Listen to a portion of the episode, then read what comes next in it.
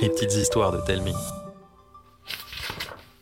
Pour cette histoire, mélangez des lettres imprimées, un scalpel, des boîtes, une passion et vous obtiendrez la collectionneuse d'alphabet.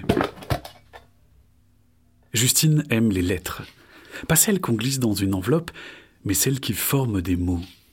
Si elle aime celles que l'on écrit avec un stylo, les lettres qu'elle préfère sont imprimées sur les paquets de pâtes ou de jouets, les couvertures des magazines ou dans les livres. Dès qu'elle en voit une qui lui plaît, elle ne peut pas s'empêcher de soigneusement la découper. Chaque trophée est déposé délicatement dans l'une de ces 24 boîtes à lettres. Un trésor d'alphabet, dans lequel elle pioche pour écrire des choses importantes. Elle prend alors une feuille et y colle ses lettres pour former des phrases qui dansent et font des cabrioles. Puis elle les distribue et s'émerveille en voyant ces mots dessiner des sourires.